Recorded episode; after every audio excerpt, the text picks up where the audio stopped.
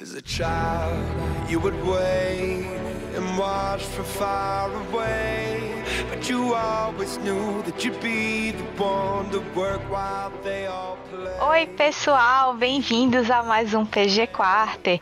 Esse episódio de hoje vai falar sobre o super final de semana que rolou, porque foram três dias de competição. Teve jogo na sexta, no sábado e no domingo.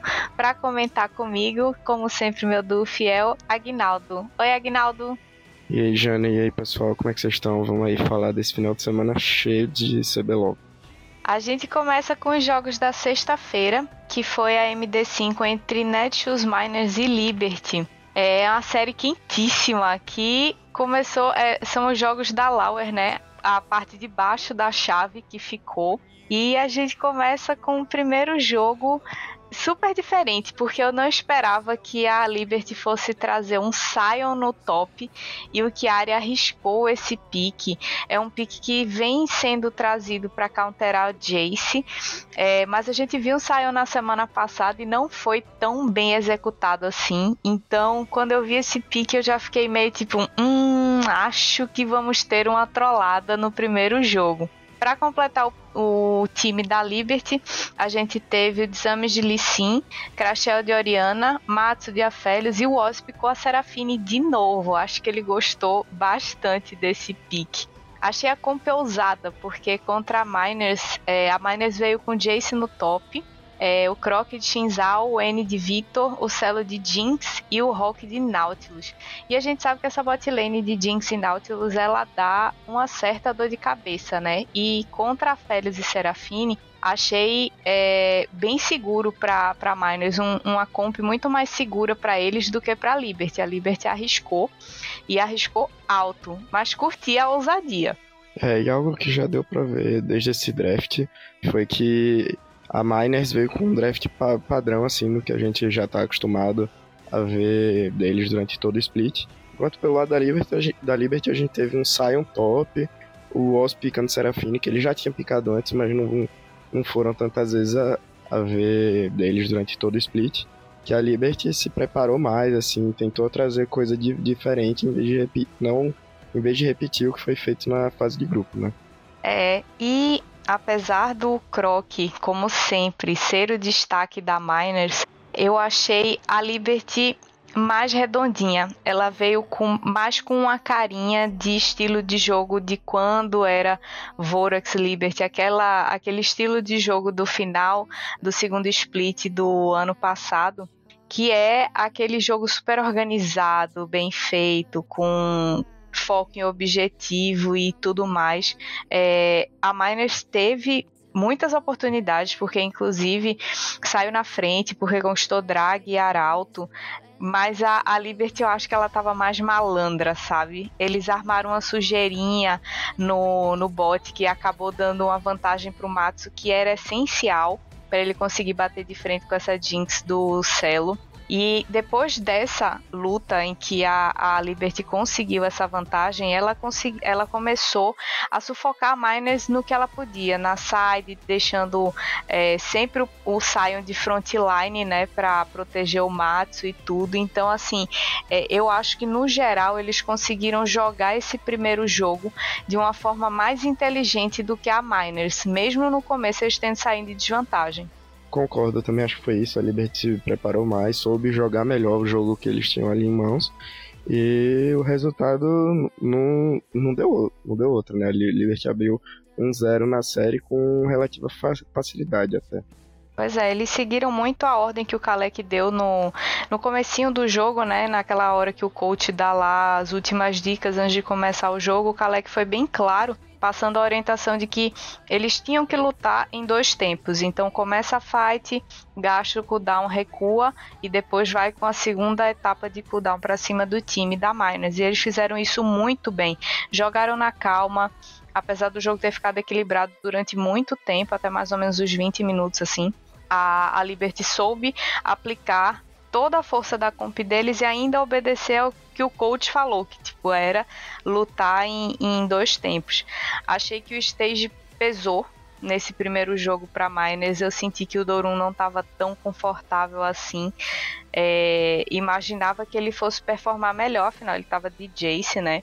E o Croc, ele cometeu uns errinhos que eram aqueles erros do começo do split, lá na primeira fase, que é tentar tipo, resolver as coisas sozinho, fazer as plays sozinho.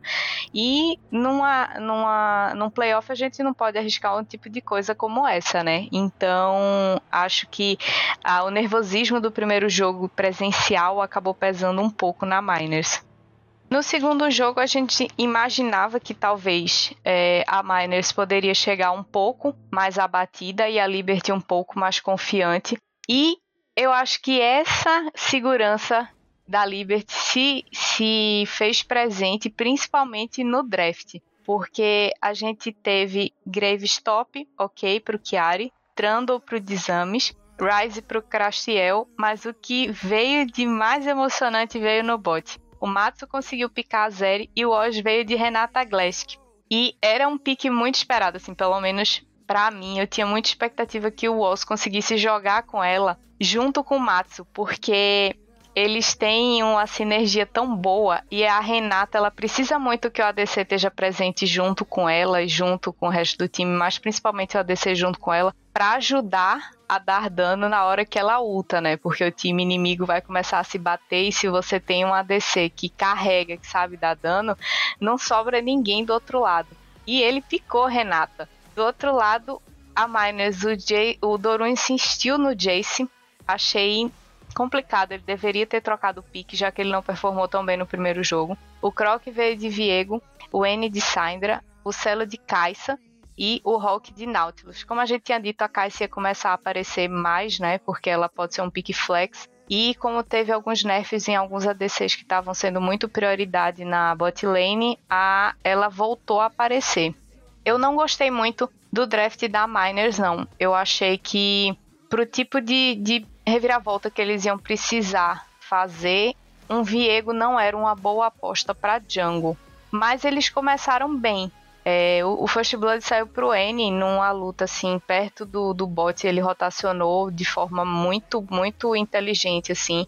Conseguiu essa vantagem que para Syndra é, é interessante, mas de resto, o, o Croc ficou muito, muito forte. Ele pegou muito, muito recurso de barricada, drag, etc. Mas depois eles começaram a se bagunçar, assim. É, eles pegaram vantagem, conseguiram avançar, fizeram o Baron assim bem apertado, abriram 4k de gold em cima da Liberty e aí se perderam. E na minha opinião, o prejuízo veio porque a maior parte dessa vantagem estava exclusivamente na mão do Croc. É, e, de, e, desde o draft, quando eu vi o, o Dohun apostando de novo naquele Jace, ele já não tinha feito um primeiro jogo bom. E nesse segundo jogo, isso provou que não, não se pagou de novo esse, esse, esse Jace, né? Parece que o, o presencial contou aí um pouco no, na performance do top laner da, da, da Miners. E que nem você, você falou, eles apostaram muito recurso no, no Viego do Croc, né? E eu já falei aqui em, em, outros podcasts que eu não sou o maior fã de Viego Jungle, não acho que se paga tanto assim, dar da, da recurso para ele. E não, e não, não se pagou. A Miners fez um jogo muito mais, mais pegado né, nesse segundo jogo, mas de, de novo, a Liberty veio com um esquema de jogo muito mais, é, acredito que claro, né? pros, pro, pros jogadores. De novo, o Oz pegando um boneco não tão picado assim. Acho que a Liberty também apostou muito ne, ne, nesse elemento surpresa. Enquanto a Miners tentou ali continuar fazendo o mesmo, o mesmo e a gente já, já tinha visto no primeiro jogo que esse fe, feijão com arroz aí não ia fun funcionar contra a Liberty, não funcionou de novo. Pois é, eu queria destacar que nessa partida, é, especialmente, é, na série como um todo, mas nessa partida especialmente, o Crastiel estava super protagonista. Fazia tempo, tempo mesmo, tipo anos, que eu não via o Crastiel performando como ele performou nesse jogo, nesse segundo jogo. Ele estava muito seguro de Rise. Inclusive, teve uma play que eu achei belíssima. A Miner estava batendo literalmente com um saco de ouro na cara da Liberty, já chegando na T3 do mid. E aí o Celo ia pegar geral na ult com, com a caixa dele, ia conseguir chegar na backline. E o Crastel ultou de Rise para longe, tirou todo mundo do range do, do Celo e ainda deixou o Celo vendido na torre. E essa play ela conseguiu bagunçar a Miners e matar quem tava, tipo, chegando ali na torre. E foi super importante para a Liberty conseguir ganhar um respiro e começar aos pouquinhos retomar a vantagem. É, o Oz estava jogando, cara, sensacional. Ele aplicou a ult da Renata muito bem mais de uma vez, porque não é fácil. Não é fácil você conseguir é uma ult bastante lenta, as pessoas têm espaço para sair mas ele soube timar muito bem e jogar a ult na hora certa. E o Crastiel tava lá, tipo, assim, protagonista total. Acho que eles dois mereceram destaque dessa partida. E para mim o Crastiel tava tava precisando de um jogo assim com mais protagonismo desde que ele pegou aquele Zillian na semana passada ou foi duas semanas atrás, não me recordo com exatidão, mas desde que ele picou o Zillian, que ele jogou pro time, que ele conseguiu aparecer, desde então ele vem melhorando. E esse jogo mostrou que ele tá muito seguro. E é muito importante para a Liberty que eles tenham uma outra pessoa muito confiante, que não seja só dependente da bot lane ou do, do conseguir fazer o jogo rodar. Então, muito feliz pela atuação do Crastiel é, e da Liberty como um todo, mas especialmente do Crastiel. É, no terceiro jogo, a gente já veio com, com um draftzinho mais basicão dos dois lados. É, o Chiari apostou no Jace brasileiro. o Desames ficou Viego. Crashel de Rise de novo. O Mato picou a Felius. E o Oswald de Leona. A Miners respondeu com Nar pro Dorum. É, o Croc veio de Lissin, que é um Lissin perigosíssimo, a gente sabe. O N tava de Victor, o Celo tava de Zaya e o Hulk de Nautilus de novo. Não gostei também da insistência do Hulk de picar Nautilus. Não estava funcionando. Ele não estava conseguindo defender o Celo, ele não estava conseguindo fazer diferença nas fights. Eu acho que a Miners deveria ter mudado o pique dele mas não sei se ele não estava se sentindo seguro com outro tipo de campeão ou se ele achava que era muito mais eficiente para o resto da comp ele ter um Nautilus, mas o fato é que não virou, assim como o Jace do Doru nos dois primeiros jogos também não virou. Gostei que nesse último jogo pelo menos eles tentaram trocar o top. E foi um jogo, foi um jogo intenso. Foi um jogo pegado, mas a Liberty já estava com muito mais confiança, né? Com dois jogos, a Miner se abateu bastante. O peso do stage que apareceu no, na, primeira, na primeira partida foi se agravando com, com as derrotas, com a segunda derrota principalmente. É, então eles começam a apresentar uns erros que, que não se justificam, assim, especialmente o Dorum. Tô falando muito dele porque era claro como ele estava desconfortável jogando presencialmente, assim, ele não tinha tanta é, tanta presença como ele tinha quando estava jogando remoto, né? É, ele, sim, ele com certeza sentiu muito presencial. E já no, nesse draft do terceiro jogo, a Liberty veio com um draft bem parecido com o da Miners, né? Trouxeram Jace no top, Viego na jungle, e parece que eles fizeram isso no sentido de, ah, a gente vai ensinar vocês a jogar com isso. Eles jogaram muito nesse terceiro jogo, ele foi bem a cara do primeiro, assim, é, a Liberty foi bem mais dominante desde o do início de jogo, em conquista de objetivo, e ir, atrás das, das, das fights certas, onde com, conseguir, né, o vantagem e, nesse caso, o Jace do Chiari fez totalmente a diferença. O que ele deu de dano nessa partida foi brincadeira. Ele estava muito, muito, muito forte. E que nem você falou, também não gostei nessa insistência de, de Nautilus pro, pro, pro Rock. Não, não entendi porque eles mantiveram esse pique durante os jogos, mas é, com, com certeza ele não, não se pagou. E dessa vez nem o Croc de Lee 5 conseguiu fa fazer milagre, porque a Liberty estava bem na frente da Miners o jogo todo, assim, eles não, não deixaram perder a rédea né, da partida. É, foi uma série é, bem predominante por parte da Liberty, é, tanto que foi um 3-0 ah, acho que só o jogo 2 é que a Miners deu uma ameaçada mais forte, que chegou a ficar com 4k de gold na frente, mas a tranquilidade que a, Min que a Liberty estava jogando para cima da Miners foi fez a diferença, assim, a, a, o tempo de experiência e tudo que o Oz já passou, o Crashel já passou e Matsu já passou, é, fez, pesou. Pesou porque lá do outro lado tinha o N que já participou de vários jogos presenciais e o Croc que participou acho que uma vez. É, de resto, é, o Rock também já participou, mas assim, os meninos são muito, muito novos. E coreano a gente sabe que quando tá no presencial, o brilho tilta. No caso do Dorum, ele tiltou hard, assim, hard mesmo. Gostei muito da atuação do Desames, porque ele vinha fraquejando nas duas últimas semanas, mas ele estava muito seguro no stage. Eu gostei de ver a segurança dele. Ele estava chamando a responsa, estava chamando play, estava bem seguro junto com os meninos, dando cal e tudo. Achei muito legal. E é um, um time que todo mundo tem que ficar de olho, que apesar de estar tá na lower bracket, bracket, eles podem subir, né? Porque tem chance de escalar e se vencer a Red na semana que vem, eles têm mais um jogo aí para ir passando. É, o lower bracket é, é duro, assim, eles ganharam esse MD5, Aí tem ganhar MD5 da Red, depois ganhar outro MD5 com, contra quem perder a final da chave superior, para ir e pra final do CBLOL, jogar outro MD5 e ver, e ver se ganha. É duro, mas tem um lado bom de que eles jogam mais, mais jogos, né? Em compensação, o time que vencer a final da chave superior vai ficar 20 dias sem jogar até jogar a final do, do, do CBLOL. Então também não sei se é tão bom assim não. Pois é, tem o lado positivo e o lado negativo das duas situações, né? Mas realmente, se a, a, o time que conseguir vencer a Lauer é conseguir vencer todas essas MD5 pode dizer que tá pronto para virar história de anime, porque cara, sofrido, viu, tanto MD5 assim.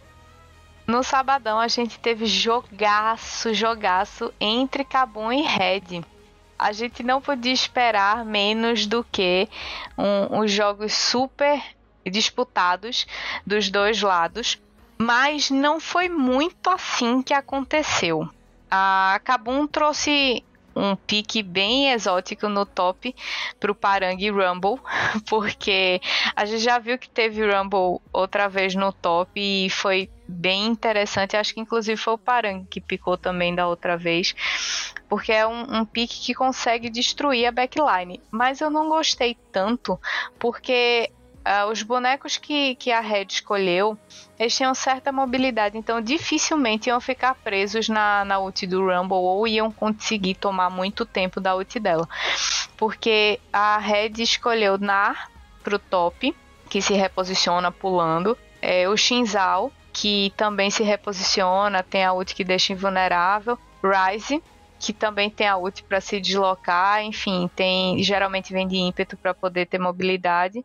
EZ, que dá um dash, tá fora. E Nautilus, que tem bastante def, não ia sofrer tanto com a ult dessa. É, a Kabum respondeu é, com Viego na jungle, Syndra no mid, Zeri na, na bot lane com Leona. E eu gostei bastante do Dzave ter picado Zeri, porque é um, uma campeã que ele vem jogando muito bem. E eu achei sem noção a Red ter deixado primeiro passar Zeri, segundo ter passado Zeri pro Dzave, né? Assim. É, e eles sentiram essa Zeri aí, principalmente nesse primeiro jogo, porque a gente já, já sabe, ela tá, tá muito forte, é um Hyper Carry muito forte, e deixar na, na mão do Dzave, que ainda que não, não seja a grande estrela da Kabum, a gente já viu ele carregar jogos, ele ser a alternativa da, da, da Kabum para levar o jogo para frente. E com uma Zeri na, na mão, isso não, não se torna tão difícil assim, né? Enquanto isso, nesse jogo a gente, a gente teve de, de novo aquele. É, esse núcleo da Kabum, Parang e o Easy Hall jogando muito, muito. A cada jogo que passa, eles mostram que estão mais entrosados, jo jogando melhor, também bem confortáveis com os picks deles enquanto que a Red praticamente não, não entrou no jogo, né? Pois é, é era um jogo que dava para perceber que eles estavam bem tensos. É, o pessoal da Red um pouco menos, mas é, aliás, o pessoal da Cabo um pouco menos, mas o pessoal da, da Red estava bem intenso. É, eles mudaram um pouco o estilo de jogo porque eles focaram muito em fazer os drags. O que é surpreendente, porque geralmente eles alternam, né? Eles focam drag e Arauto, então Drag e Barão. E eles focaram demais, eles fizeram os três drags e já estavam assim, com tentando ir para o quarto, mas estavam perdendo em gold. A Kabum estava sabendo aproveitar melhor o macro como um todo do que a Red. Eles estavam tão assim, cabeça fechada nessa história do drag, que eles perderam espaço no top, eles perderam torre, eles perderam espaço no mid. Então, não sei por que isso de repente, mas foi a estratégia que eles trouxeram.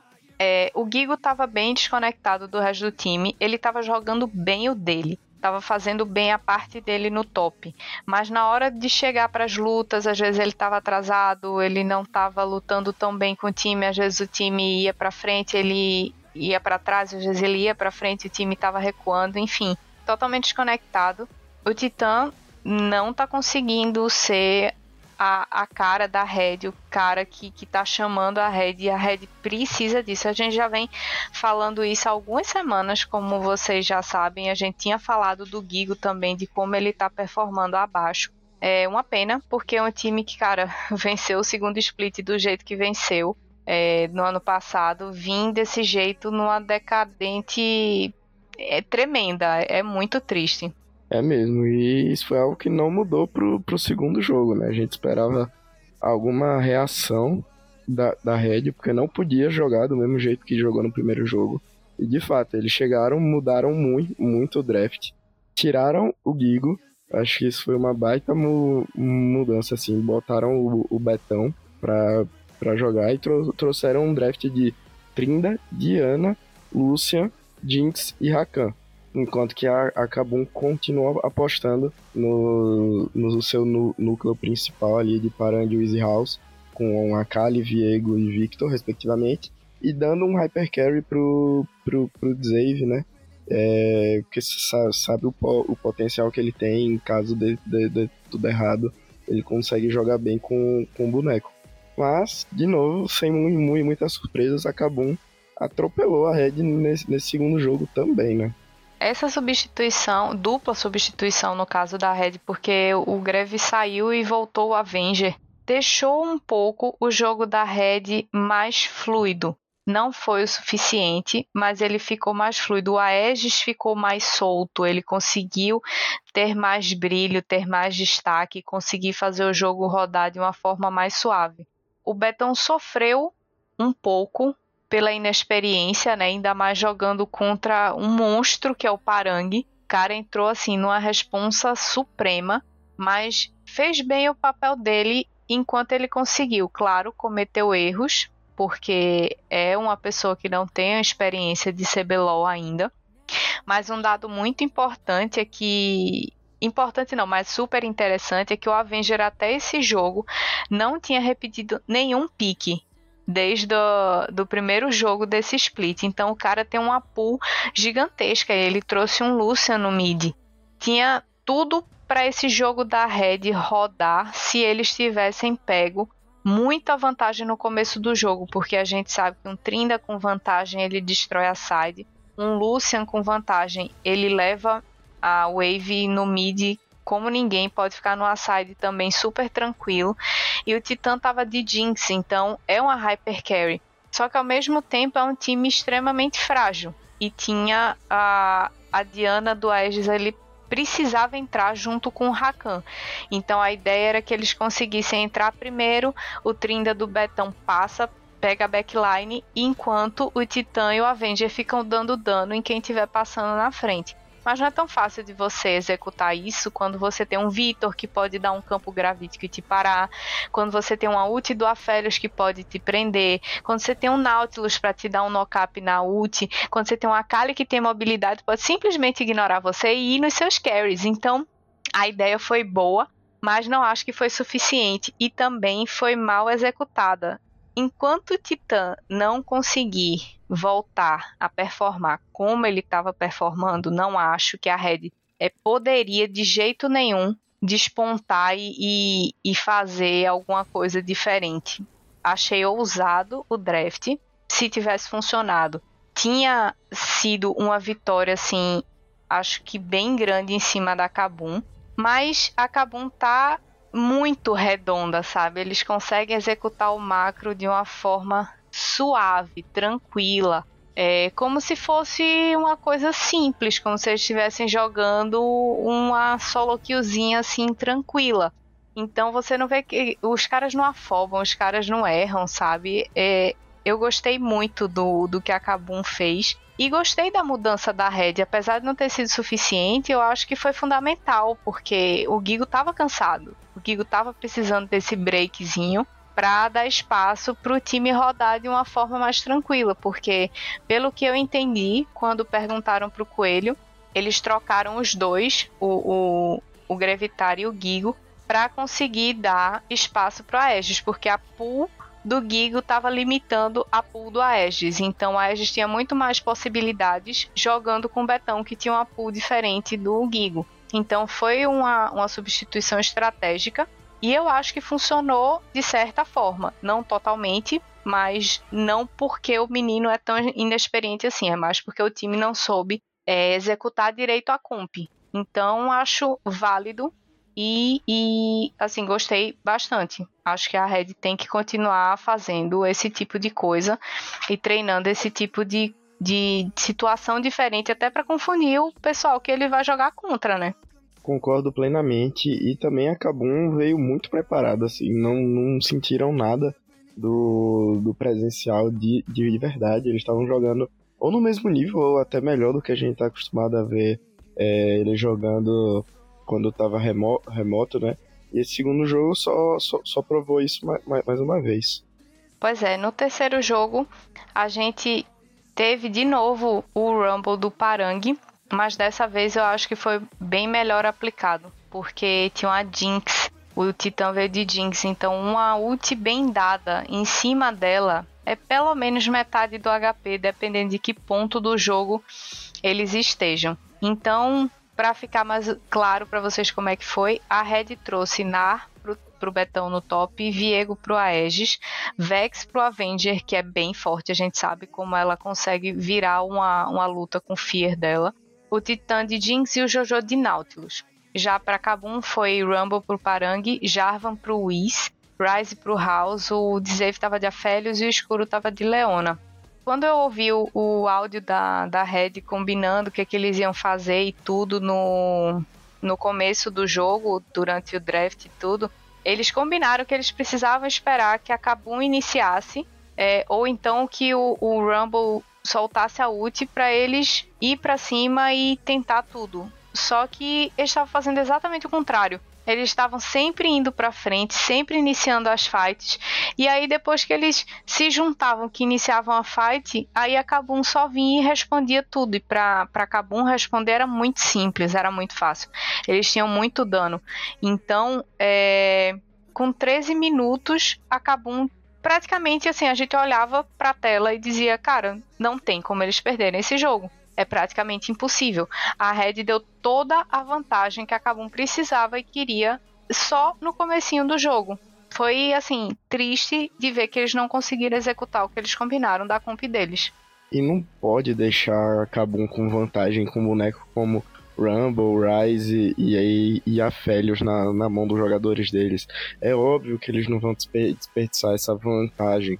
A Kabum é um time muito, muito, com jogadores muito experientes e a Red, que não se falou, deu todas as ferramentas possíveis para Kabum levar o jogo como se eles estivessem tirando doce de criança, assim. Foi um jogo bem, bem rápido, assim. A Red até tentou voltar um momento, né? Mas, é, não deu outra. É, eles, eles até tiveram dois momentos, que foi uma luta, assim, milagrosa no drag, que o Betão conseguiu um flanco de Meganar e aí stunou o pessoal. É, e uma outra luta no mid que a Red conseguiu mais um espaçozinho e fez o Barão. Mas o que prolongou, na verdade, o jogo foi a Kabum ter dado umas duas afobadas, tentando terminar logo a partida. Mas o Betão segurou todo mundo com o Meganai e, tipo, ele fez a mesma coisa duas vezes. A Kabum afobou, tentou acabar e ele tava de Mega e ele segurou as duas vezes. Mas fora isso, é, a Kabum jogou muito bem, a Red jogou muito mal. Então, se não fosse essa afobadinha da, da Kabum no final, eu acho que eles tinham levado em pouquíssimo tempo. Talvez tivesse sido a partida mais rápida até agora. No domingão a gente teve um clássico esperado, bem contra a Fúria. A Super Fúria, todo mundo esperando uma super atuação e logicamente a PEN que veio nessa crescente, nessas semanas aí subindo e se encaixando melhor do que todo mundo. A Fúria não estava tão bem assim nas últimas semanas, mas estava lá no, no, na parte de cima da tabela o primeiro jogo já foi super intenso. É, a gente teve o Jace do Weiser, que sinceramente ninguém sabe por que passou, mas ok, passou. Shinzal pro Carioca, TF pro Dinquedo, Jinx pro Trigo e TK pro Damage. Gravem esse boneco. O Damage pegou tão quente. O FNB veio de Renekton, Ranger de Volley, Envy de Oriana, Netuno de Afélios e Redbert de Alistar. O, o, a Fúria começou muito bem. É, o First Blood foi pro FNB, o Ranger tava bem, bem focado no top. É, a PEN também tentou responder no top, tentando segurar um pouco o ímpeto do Ranger e do FNB. A Fúria fez o primeiro drag, a PEN respondeu com Arauto, então os times estavam praticamente trocando objetivos e tentando sempre dar prioridade pro top. O Trigo tava assim, encarnou o BRTT não de gameplay, mas como o rei do recurso, porque o cara levou. Acho que se, se o mato do bot desse dinheiro, ele tinha raspado até a raiz. Sim, e acontece que, a, que você falou, a Fúria estava focando mu muito no, no, top. Eles deixaram passar o Jace do Weiser e tinham o objetivo de tentar anular ele para deixar o FNB cre crescer com o Renekton mas não funcionou, né? Não, não só o Aiza ficou muito forte, como também as, as outras legends da PEN também ficaram fortes, enquanto que a Fúria acabou per perdendo um pouco, né? O foco do, o foco do jogo, enquanto estavam tão fo focados em anular, anular, anular o Aiza. Também queria destacar esse pique de Tankenshi do do, do Damage. Eu, particularmente, não esperava, mas fico feliz que ele apareceu. Sem, sempre bom ter uma surpresa, assim, principalmente em séries MD5. A gente já viu na, na série da Liberty que essas surpresas são necessárias. E a PEN acabou le, levando o jogo nessa. O Aiza não sentiu a pressão nenhuma de estar tá ali claramente se, se sendo focado, enquanto tanto o Dinquedo quanto, o Trigo foram cre, cre, crescendo, crescendo, crescendo e o Damage tava dando uma passeadinha ali com o, o TK, que também jogou muito. Nossa, o Damage, ele arrasou de TK. Porque depois que passou a fase, o early game, que o Ranger tinha que focar o top para dar vantagem pro, pro FNB, que ele conseguiu pegar os objetivos que ele precisava e tudo mais, começou a chegar a hora das lutas. E aí qual era a função do Ranger? Tirando o FNB, ele era a única pessoa que conseguia ir para cima, dar stun e parar o trigo. Então o foco dele tinha que ser o trigo, porque o alistar do Redbert tinha que entrar depois para segurar todo o dano e dar espaço para o Renekton do FNB girar e matar todo mundo. E eu vi assim, pelo menos umas três vezes o vôlei do Ranger pular. E na hora que ele pulou, o TK do Damage engoliu o trigo, tirou ele bem bonitinho para longe do perigo e deixou ele safe para bater e tudo. Claro, com a ajuda também do, do disparo glacial do, do TF do Dinkas também deu uma ajudada bastante, mas cara, jogou demais. Ele salvou o Carioca também numa hora que ele foi para cima no meio de todo mundo e aí ele precisava recuar. o Carioca tava com o resto de vida eu acho que assim, tinha que entregar um troféuzinho dessa primeira partida pro TK do Damage, porque o cara jogou muito, muito, muito. Eu achei o draft da Fúria muito bons, mas eles falharam radicalmente, assim, brutalmente na execução do mid pro late game. Uh, o Ranger foi super impactante no começo do jogo, indo lá no top e botando visão, cara, o, a visão que a Fúria botou nesse jogo não tá no gibi. Eles tinham o mapa todo na mão deles. Eles sabiam onde o Carioca tava indo, eles sabiam a movimentação da PEN inteira. Então o trabalho de visão da Fúria excepcional. Porém, eles não estavam usando essa informação como coisa útil, para de repente dar um counter em algum lugar, enfim. Do mid pro late game eles se perderam. E mais perdido do que o Ranger tava o FNB. Porque inclusive teve uma luta assim no, no mid que ele foi pelo flanco, ele deveria ter conseguido engajar na PEN, mas ele ficou sambando para um lado e para o outro e valeu, falou, saiu e todo mundo da Fúria morreu. E foi a partir daí que a PEN tomou o jogo nas mãos e conseguiu deslanchar, fazer a diferença com abates e, e ouro também. Então, assim, é, não gostei da atuação do FNB de jeito nenhum nesse jogo. E o Ranger perdeu o brilho do mid pro late game. Compensação, Trigão, Damage Wiser, cara. Show de bola. O Weiser conseguiu segurar toda a pressão que ele tomou, a desvantagem que ele ficou no começo e voltou no jogo lindamente. Cara, é perigoso de Jace.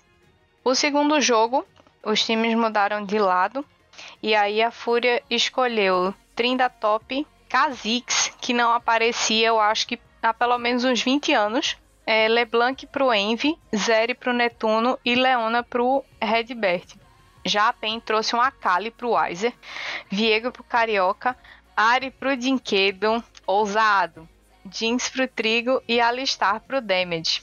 Cara, esse pique de Kha'Zix surpreendeu todo mundo. Eu não esperava nunca que fosse aparecer um Kha'Zix, mas segundo o maestro, que é o coach da Fúria, disse, o Ranger já estava treinando esse Kha'Zix tinha um tempo. E como eles trouxeram Viego e Jinx, é, é, são alvos fáceis para o Kha'Zix. Se ele pegar eles isolados, ele só mata. E a Fúria focou em dar vantagem para o Ranger no começo do jogo, porque um Kha'Zix na frente, ele funciona. Um Kha'Zix atrás é menos um, é jogar com quatro pessoas. Então eles precisavam que ele ficasse é, muito forte no começo. E ele conseguiu pegar abate no top contra o Weiser e tudo. E apesar da PEN ter feito o primeiro drag e o primeiro arauto, a Fúria conseguiu ganhar muito mais vantagem com esses abates, porque ficou um pro Ranger e um pro FNB. E, e, isso permitiu que a Fúria jogasse melhor no top e usasse essa vantagem para mobilidade e gank do Kha'Zix do Ranger. Esse foi um jogo, assim, uma montanha russa de, de emoções. A PEN com, conseguiu começar bem no jogo.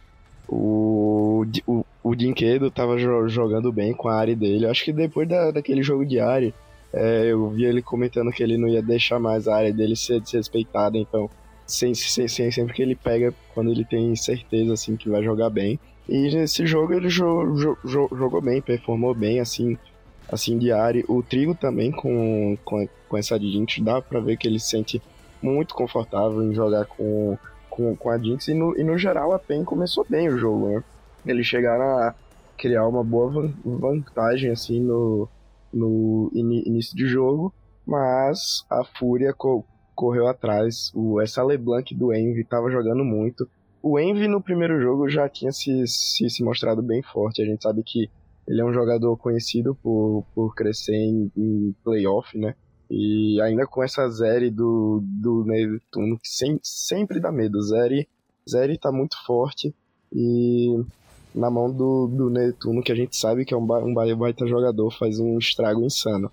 E essa, esse Kha'Zix aí do, do Ranger, acho que ninguém tava esperando, mas que nem você falou, eles chegaram a comentar que eles já tinham treinado com esse Kha'Zix e deu, deu para perceber assim que eles tinham um, plano de jogo bem bem, cer bem setado, mas acabaram pe perdendo ali um pouco as rédeas da, da, da partida no, no início, que, que nem eu falei. A PEN abriu uma baita vantagem, porém a Fúria com, conseguiu vo voltar atrás, né? Bem, bem, bem aos poucos, mas conseguiu de, de novo, com o Envy jogando muito, muito, muito mesmo a, a Fúria com, conseguir de, pouco em pouquinho minando a, a, a, vantagem tanto de mapa quanto de gold que a PEN tinha, tinha conquistado e acabou empatando a série.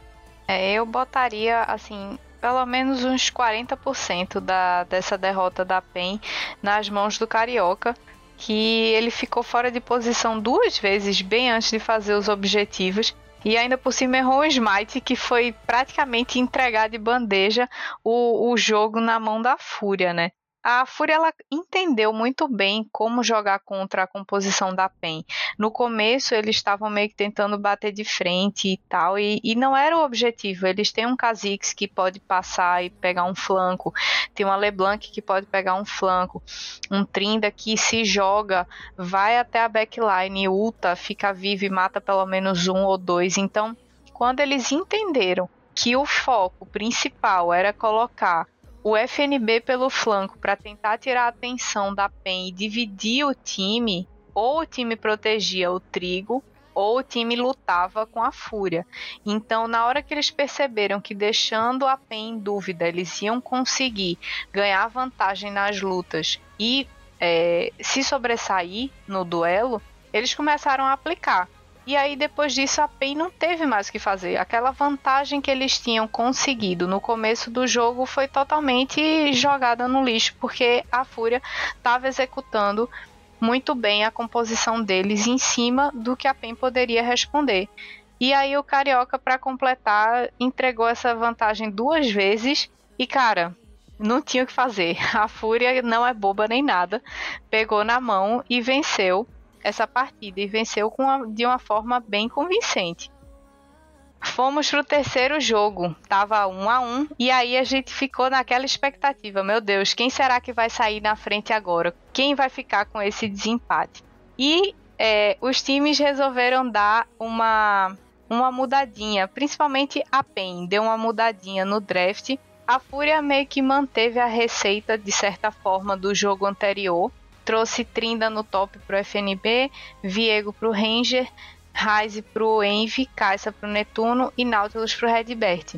A PEN já trouxe um Jax no top pro Wiser, o Kaká de Lissin, o Dinka estava de TF, o Trigo de Ezreal e o Damage de Leona. Cara, o, o pique de Jax top eu achei meio troll. Eu entendo que ele tem o mesmo potencial de split do Trinda, ele consegue ir para cima, stunar, enfim, entrar na fight e travar todo mundo e meio que responder de certa forma é, o, o Trinda na hora que o Trinda entra, ele entra também, mas cara, ele não tem a mesma sobrevida que um Trinda tem por causa da ult que, né, que deixa ele invulnerável e tudo mais achei esquisito, ainda mais para jogar junto com o EZ. É, ele fica bem, joga bem com, com o TF, não joga tão bem com o Lee Sin, mas é, achei um pique exótico em excesso. Concordo, e a gente viu durante o jogo que esse pique não se pagou tanto quanto ele deveria ter pago, né? É, tudo bem, a gente, a gente, viu o Carioca de Lissin jogando muito, o Trigo de EZ, o Dinquedo de TF, mas o Jax do Weiser ficou meio apagado, assim. Ele não, não conseguiu crescer tanto e não conseguiu ser tão imponente quanto, quanto a gente espera de um, de um Jax. É, esse jogo foi uma entrega e toma, entrega e toma é, é, o tempo todo, assim. Foi um jogo que oscilou muito de vantagem nas mãos entre os times, assim. Primeiro a Fúria começou com vantagem, aí depois ela fica muito agressiva, e aí numa luta a, a, a Fúria dá uma entregada e a Pen volta no Gold, consegue uns abates, e aí rola uma luta no Barão, a Pen consegue mais vantagem, e aí abre mais espaço de mapa, mas aí a Pen vai fazer o segundo Barão e a Fúria volta, porque consegue pegar eles mal posicionados, então foi um jogo de, assim, que foi decidido realmente no detalhe foi um deslize, um, uma besteira no final do jogo, porque já estava com bastante tempo, então qualquer luta podia decidir que o tempo de voltar já era muito grande. Aí essa luta foi ruim para a PEN. A PEN ficou num, numa posição bem delicada, porque a Fúria conseguiu fazer o terceiro drag, então eles teriam que evitar a alma no, futuramente. E aí a PEN lutou muito mal, muito mal. Entregou toda a vantagem que eles tinham construído nessas entregadinhas. Então, a Pence perdeu total na, na luta pelo, pela alma do Drag. E aí a Fúria consegue o buff. Além de conseguir o buff, ainda parte pro GG, porque ia demorar muito tempo pra, pra Pen voltar. Nossa, como esse. Como a Pen conseguiu é, perder as rédeas do jogo depois de chegar em uma vantagem de mais de 9k na, na, na frente da Fúria é algo que, assim, vai, vai ser estudado durante algum tempo nos, aí no, pelos estudiosos de League of Legends, né? Por, porque 9k é uma baita vantagem, ainda que no, no outro time você tenha é, bonecos que escalem bem, como Ryze e, e, e Kai'Sa, pô, no seu time você tem você tem um EZ, você tem o Jax, que nem eu fa fa falei, não conseguir pelo menos segurar essa vantagem pro jogo acabar terminando por, por osmose é, é pegada. Eu acho que rolou um pix da Riot para dizer, olha, a gente precisa ter um AMD5 com cinco jogos. Então, dá uma entregadinha aí pra gente prolongar um pouquinho. Porque realmente não não fez o menor sentido, cara. Em compensação, o quarto jogo também foi nesse mesmo estilo, também não fez muito sentido. E era o jogo que poderia ter dado a vitória para a Fúria ou o empate para PEN novamente, né? E aí a gente teve a reviravolta do draft. O Isaac veio de Trinda dessa vez. O Kaká pegou aquele Lissim brabo. O Dinquedo veio de Vex. E aí, cara, a gente conhece a Vex do Dinquedo. Trigão de Zaya e o Damage de Leona. Já pra Fúria, a gente vê uma mudança de draft meio suspeita, porque o FNB veio de 7, que a gente não vê aparecer do top faz um tempinho, né? Apareceu muito pouco. O Ranger tava de pop na jungle. O Envy veio de Veigar no mid, o Netuno de EZ e o Redbert de Nautilus. Acho que toda a ousadia e alegria que a Fúria podia trazer, ela trouxe nesse jogo. É, eles acabaram ousando até demais no, no, no, draft, no draft, né? De novo, o Ranger trazendo um pique meio não ortodoxo. Aí é, trouxe essa pop na jungle, a gente viu esse Veiga do Envy, então ficou um negócio meio estranho, assim. Enquanto a PEN fez o que eles tinham que fa fazer mesmo, eles mudaram um pouco a cara do jogo, deram Trinda pro, pro Isaac, ficaram Vex pro, pro, pro Dinquedo. E essa chaia do Trigo, meu amigo, o Trigo, o Trigo tava querendo o jogo, viu? Ele queria empatar essa série e le, le, levar pro jogo 5, porque o que ele jogou com esse boneco aí, nossa senhora. Jogou demais e tava com azar de letalidade, né? Não tava com azar de attack speed que a gente costuma ver por aí a Fúria jogou muito bem esse jogo, muito bem. Foi uma pena eles não terem conseguido concluir o jogo e, vencer, porque eu não imaginava que o Ranger fosse jogar tão bem com essa pop, cara. Eu, eu, desacreditei que ele fosse conseguir jogar bem com ela, mas ele performou muito bem. E ele tinha um combo muito legal com a, a, o cercadinho do Veigar, né? Do Envy. Ele empurra alguém e aquele cercadinho serve como uma parede e aí a pessoa fica estunada. E ele conseguiu aplicar isso algumas vezes. Ele ultou muito bem em momentos decisivos, tirando quem dava dano, assim, de uma forma sensacional. O FNB jogou bem com esse set, mas era o tipo de boneco que ficava perdido porque na hora que ele entrava, ele tinha o chute do Kaká para tirar, tinha a Leona para stunar, então para ele era mais difícil mas eu gostei muito da performance da Fúria como um todo.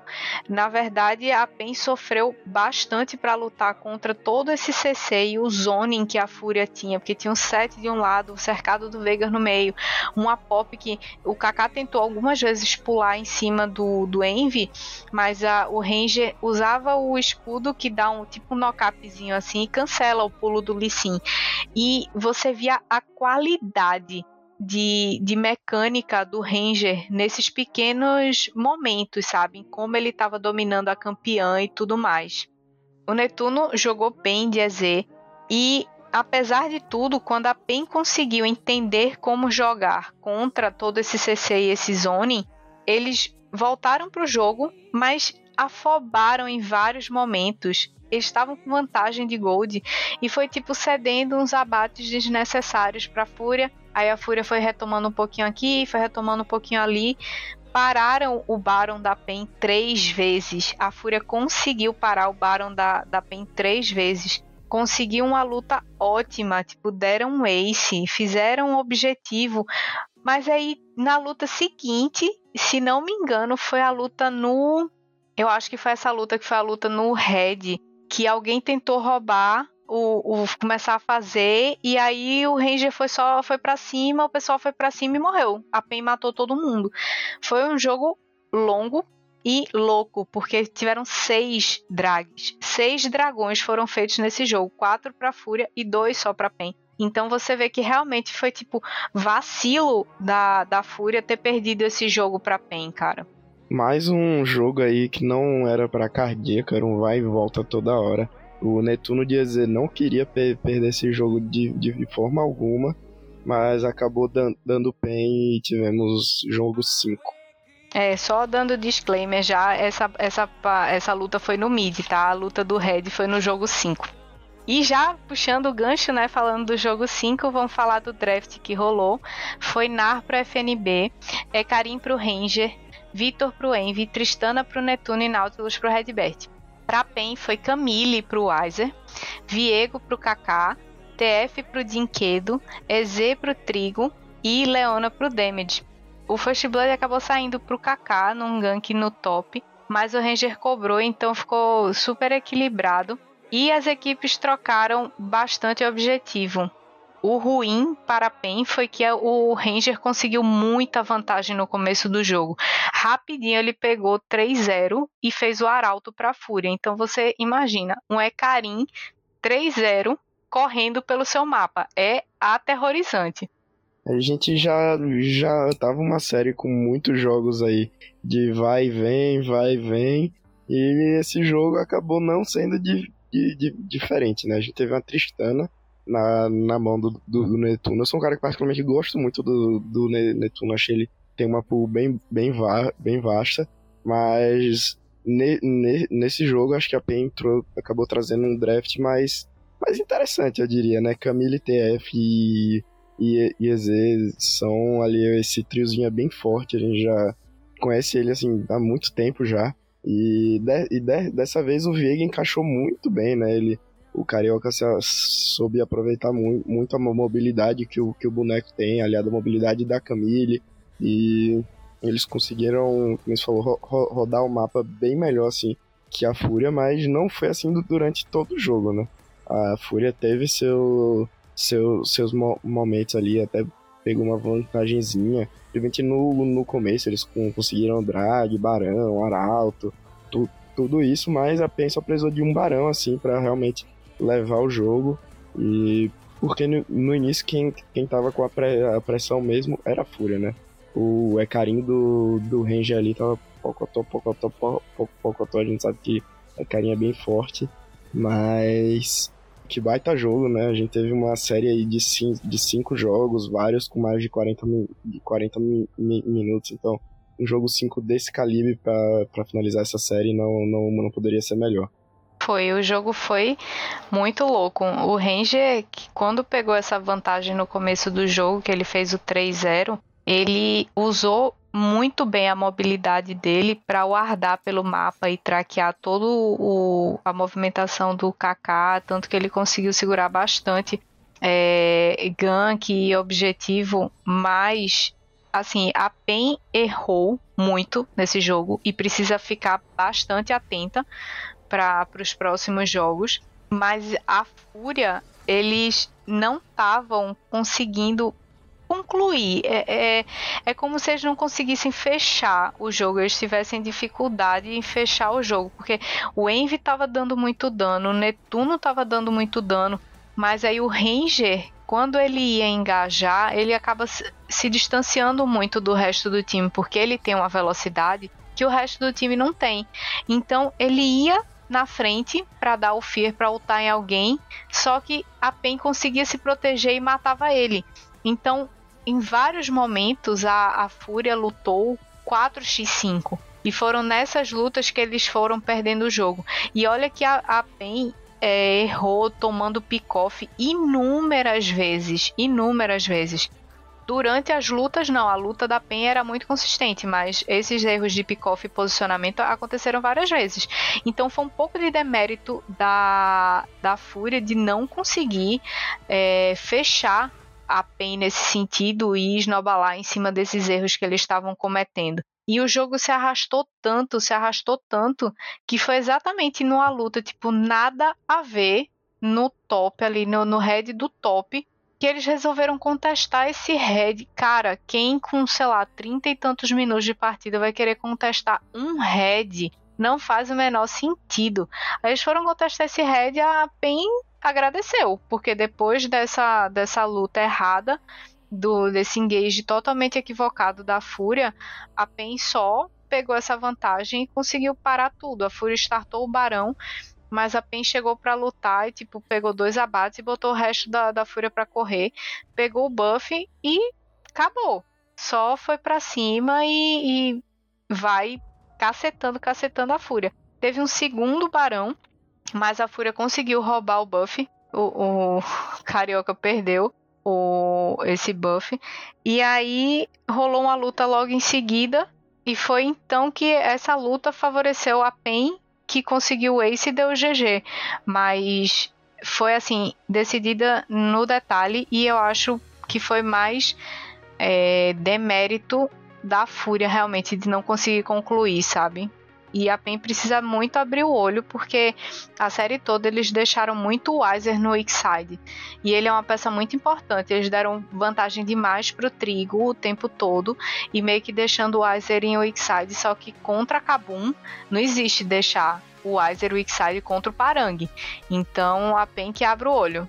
É, a PEN que na, nos, últimos, nos outros dois jogos da série chegou a ter van, vantagens absurdas e desperdiçou nesse jogo acabou ganhando sofrido, né? Ganhou aí duro, dependendo de muito demérito da, da Fúria, que nunca é bom. Eles realmente têm que olhar aí essa, esse aspecto do jogo deles. Pois é, a Fúria caiu para para Lauer, né, depois dessa derrota. E aí vai esperar o resultado de Red e Liberty para ver quem eles vão enfrentar. Vai ser louco vai ser bem louco. É, eu acho que se eles conseguirem organizar o time e resolver esses pequenos detalhes com relação a um pouco de sinergia entre o FNB e o Ranger, dar mais um, um gás pro, pro FNB para ver se ele dá uma melhorada na gameplay dele, eu acho que vai ser um time que, entre trancos e barrancos, pode chegar na final. Então a chave ficou assim. No sábado, dia 2 de abril, vai jogar Red e Liberty. A Red né, perdeu contra a Kabum, então caiu para Lauer. E vai jogar contra a Liberty, que venceu da Miners na Lauer. Então eles dois vão jogar no sábado, dia 2. O vencedor vai enfrentar a Fúria no dia 9 de abril, lá no outro sábado da semana que vem. No jogo do domingo, do dia 3 de abril, a gente vai ter o Kabum e Pen, que foram os vencedores da chave superior. Vai ser um jogo pegadíssimo, pegadíssimo. Mas ainda tem chance para o perdedor dessa, desse confronto, porque o perdedor vai acabar jogando no dia 10 de abril, num domingo, contra o vencedor de Fúria e o resultado entre Red e Liberty. Então, quem cair dessa chave aí de Kabum e Pen ainda vai ter uma chance de tentar se reerguer aí e chegar na grande final. Vai ser emoção até o último minuto. Eu gostei desse chaveamento novo, diferente que a Riot fez, porque é a expectativa até o final. Concordo, vai, vai ser muito legal assim esses essas séries MD5 e elas só estão me melhorando o nível. Vamos ver aí se os times estão preparando mais umas su surpresinhas para as próximas partidas, né? Exatamente. Então é isso, pessoal. Essa foi a super, o super final de semana que rolou com três dias de jogos intensos e maravilhosos. Já na próxima semana vai ser só o final de semana mesmo, sábado e domingo, normalzinho.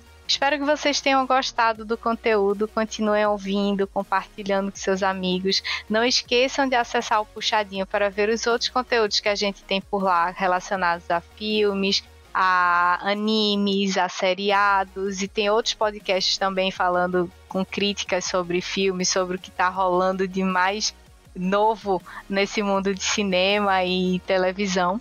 Então não deixe de acessar lá. Agnaldo, muito obrigada pela, pelo Du, pela sua presença ao pessoal do Puxadinho também, o pessoal da edição que arrasa. Beijo, muito obrigada e até a próxima. Valeu, Jana, pela companhia. Valeu, Puxadinho, pela oportunidade. Tamo junto, junto aí. As próximas semanas prometem pegar fogo. A gente vai, vai falar tudo aqui no, no, no PG4. É isso. Valeu!